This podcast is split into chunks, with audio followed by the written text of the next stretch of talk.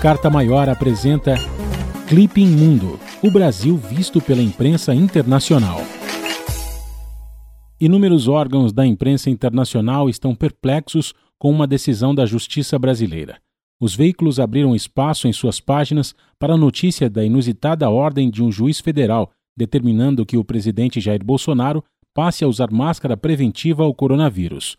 O uso de máscaras em público no Distrito Federal é obrigatório desde março passado, tendo em vista decreto do governo local. Ninguém, nem mesmo e principalmente o presidente da República, pode descumprir a lei.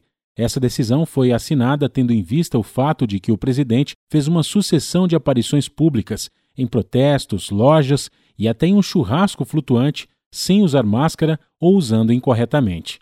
Doravante, sempre que tenha que aparecer em público na capital do país, ele deverá estar usando a máscara, sob pena de pagamento de uma multa de R$ mil reais diários pelo descumprimento da ordem. A notícia foi manchete em mais de 16 importantes jornais do mundo, dos quais destacamos The Guardian, New York Times, El Mundo, Le Monde, Independent, Página 12, La Jornada, dentre outros. La Diária, do Uruguai, e El Espectador, da Colômbia. A Polícia Federal Brasileira tomará depoimento de Bolsonaro no contexto do caso investigando sua suposta interferência em uma ação da Justiça. Conforme relatado pela polícia ao STF, as investigações estão progredindo no caso das denúncias de Sérgio Moro.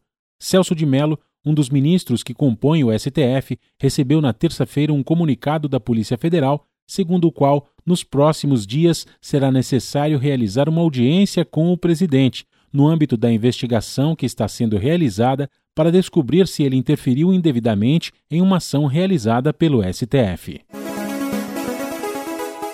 Esquerda.net, Portugal. Governo brasileiro censura a memória da cultura negra. O presidente da Fundação Palmares, instituição que devia zelar pela herança cultural negra no Brasil, mandou apagar várias biografias da página de internet da instituição.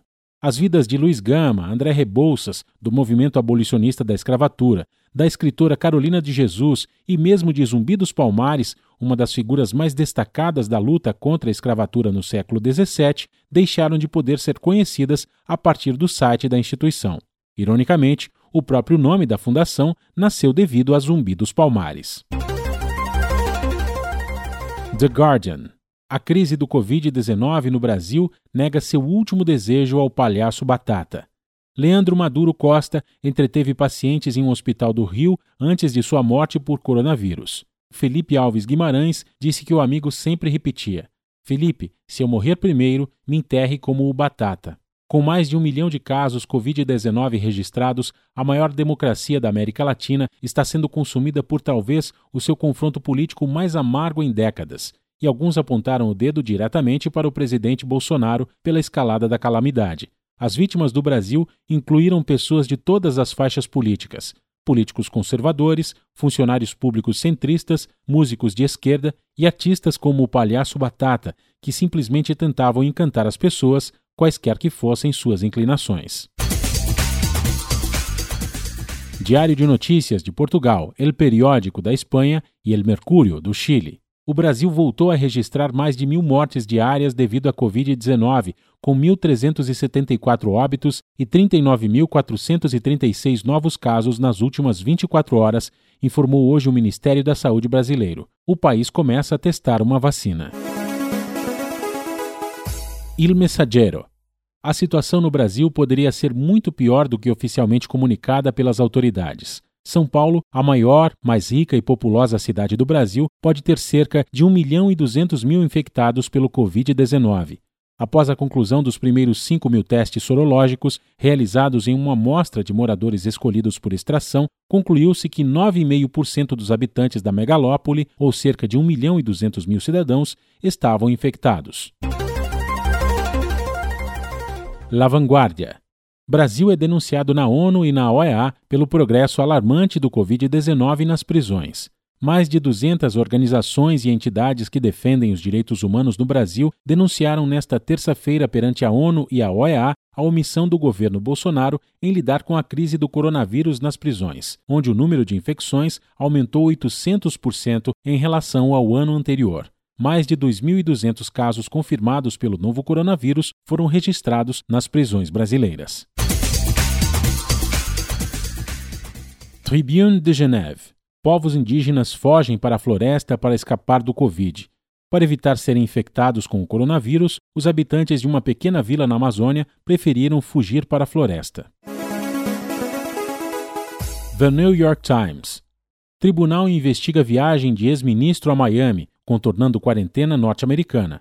O TCU está investigando se um ex-ministro da Educação estava atuando oficialmente quando viajou para os Estados Unidos um dia depois de anunciar sua renúncia na semana passada, de acordo com o documento do tribunal visto pela Reuters na terça-feira. Abraham Weintraub anunciou sua partida na semana passada, depois de se tornar alvo de uma investigação da Suprema Corte após a publicação de um vídeo de uma reunião do gabinete, em que ele chama seus juízes de vagabundos que deveriam ser presos.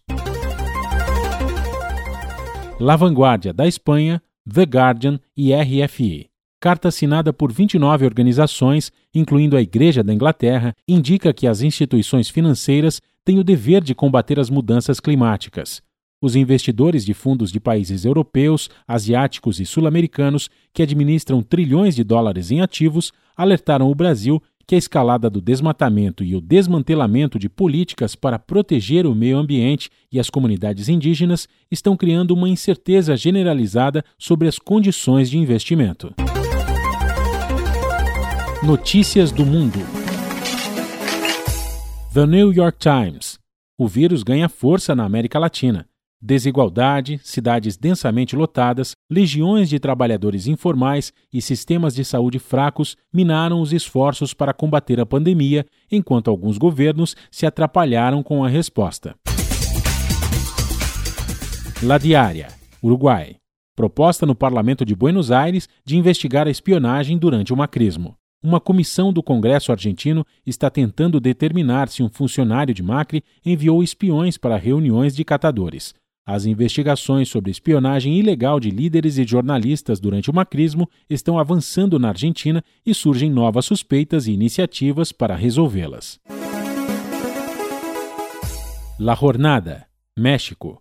A maioria dos hospitais bolivianos que cuidam de pacientes com coronavírus estão à beira do colapso, disseram várias autoridades na terça-feira, em meio a uma escalada da pandemia que ultrapassou 25 mil infecções no país.